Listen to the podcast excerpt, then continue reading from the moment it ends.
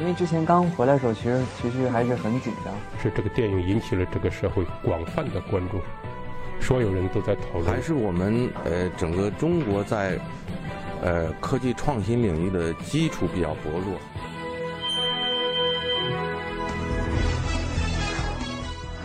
影响有影响力的人，中国新闻周刊。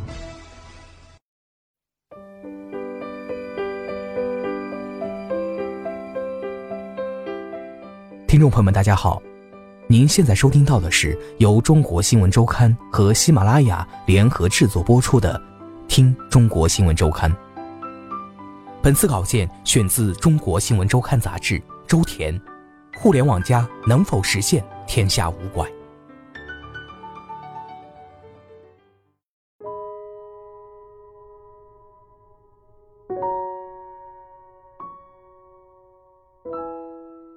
阿里巴巴的几位程序员利用下班和周末时间，研发出了一套名为“团圆”的打拐系统。互联网公司与公安部打拐办合作，能否真的实现天下无拐？河北衡水火车站到了，列车员报站的声音叫醒了两岁彝族小女孩吉斯莫制作的父母。长距离的火车旅行，他们太过疲惫。不小心就睡过去了，醒来时发现身旁的女儿不见了。吉斯莫吃座，吉斯莫吃座，他们呼唤女儿的名字，可人来人往的车厢并没有他们期待的那声回应。随即，他们向当地公安机关报了案。女孩于今日二零一六年五月十三号十六时走失，短发，前额有小片子。或被一平头男子带走。事发衡水火车站附近。接到报案后，当地警方立即将失踪信息和小女孩以及嫌疑人的照片发布在了公安部儿童失踪信息紧急发布平台上。同一时间，衡水火车站附近一百公里内的智能手机用户也收到了一条紧急推送，由此得知了小女孩被拐的消息。这条消息是通过公安部官方微博和高德地图 APP 推送的。二零一六年五月十五号凌晨，吉斯摩吃座在河南郑州被警方解救。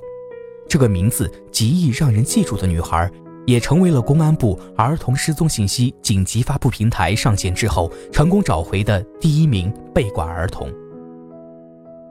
从警方接到报案到成功解救孩子，整个过程不足三十二个小时。这多亏了一名出租车司机提供的重要线索。公安部刑事侦查局打拐办副主任孟庆田告诉中国新闻周刊：“这在公安部儿童失踪信息紧急发布平台上线以前，几乎是不可能发生的事情。”公安部儿童失踪信息紧急发布平台还有一个名字叫“团圆”，它的研发团队是来自阿里巴巴集团的六名程序员。阿里巴巴安全部的程序员韩旭杰是这个团队的组建者。吉斯摩制作的失踪信息是通过团圆系统发布的第一条儿童失踪信息。韩旭杰和他的小伙伴一直关注着寻找动态。五月十五号早上，他正在家中吃早饭，听到电视里传来孩子被解救的新闻。警察就是通过我参与设计的系统找到了这个孩子。韩旭杰对一旁的母亲说。这一天也恰巧是团圆系统正式上线的日子，啊，你不是做电子商务吗？韩旭杰的母亲挺惊讶。其实韩旭杰是以志愿者的身份义务帮公安部研发了这套系统。大半年以来，他的业余时间几乎都耗在了这件事情上。不过他从来没跟母亲提起。母亲今年年过七十，从来不发朋友圈。十五日这一天，韩旭杰刷朋友圈时，却看到母亲转发了相关报道。这个两岁的彝族小女孩，让韩旭杰的母亲想起了二十年前的那件往事。一九九七年，河南驻马店正阳县，韩旭杰刚满一岁，父亲在上班，生病卧床的母亲独自在家照看韩旭杰。母亲实在是没有力气下床走动，留韩旭杰独自在家中玩耍。他玩着玩着跑院子里去了，过了一会儿没动静了，母亲慌了。韩旭杰后来是被父亲找到的。父亲当时还从暴走韩旭杰的人贩子身上搜到了一张第二天去武汉的车票。如果再晚一天，韩旭杰的人生可能就此改变。这不是母亲第一次跟韩旭杰提起这件往事。韩旭杰对中国新闻周刊坦言，以前他也就听听，没什么特别的感受。十五号早上，母亲再讲起时，他的心情突然就非同一般了。事实上，团圆系统的研发源于韩旭杰所在的阿里巴巴安全部门的两位领导的推动。阿里巴巴安全部的专家魏红此前在央视法制频道工作，经常作为随行记者参与公安部的打拐行动，和公安部刑事侦查局打拐办副主任孟庆田接触较多。二零一五年底，当公安部想做一个儿童失踪信息紧急发布平台时，孟庆田想到了魏红。我们出想法，他们来做程序。孟庆田说。魏红随即跟阿里巴巴集团的首席风险官刘振飞提起了这件事，刘振飞很支持。孟庆田是在后来的一次闲聊中才得知，刘振飞小时候也有差点被拐卖的经历，他手臂上至今刻着自己的名字。当时他所在的河南拐卖儿童现象比较严重，母亲为了防止他再次被拐，想到了这个主意。刘振飞和魏红随即找到了韩旭杰。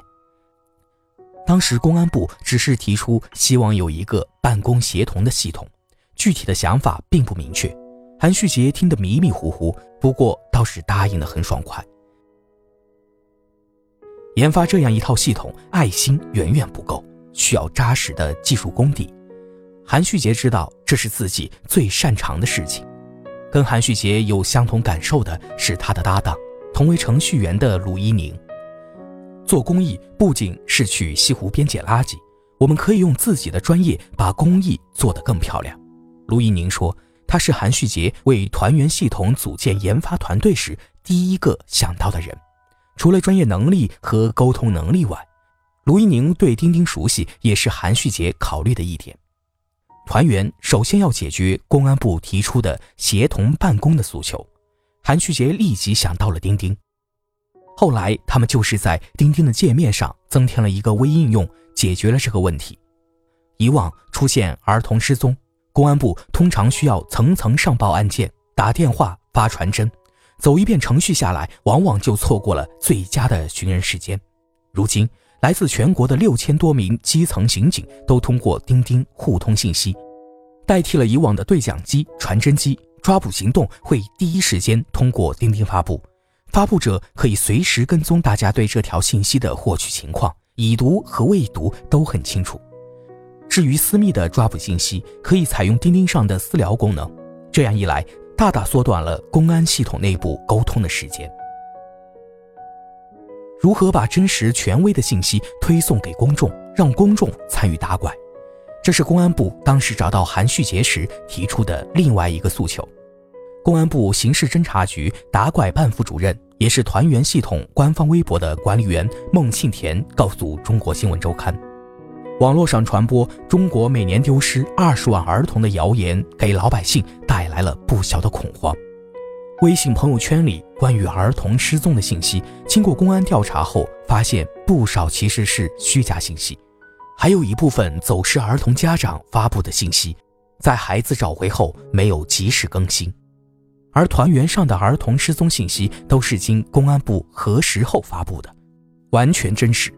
在孟庆田看来，团员最大的优势是能在第一时间把这些真实的孩子失踪信息推送给有效受众。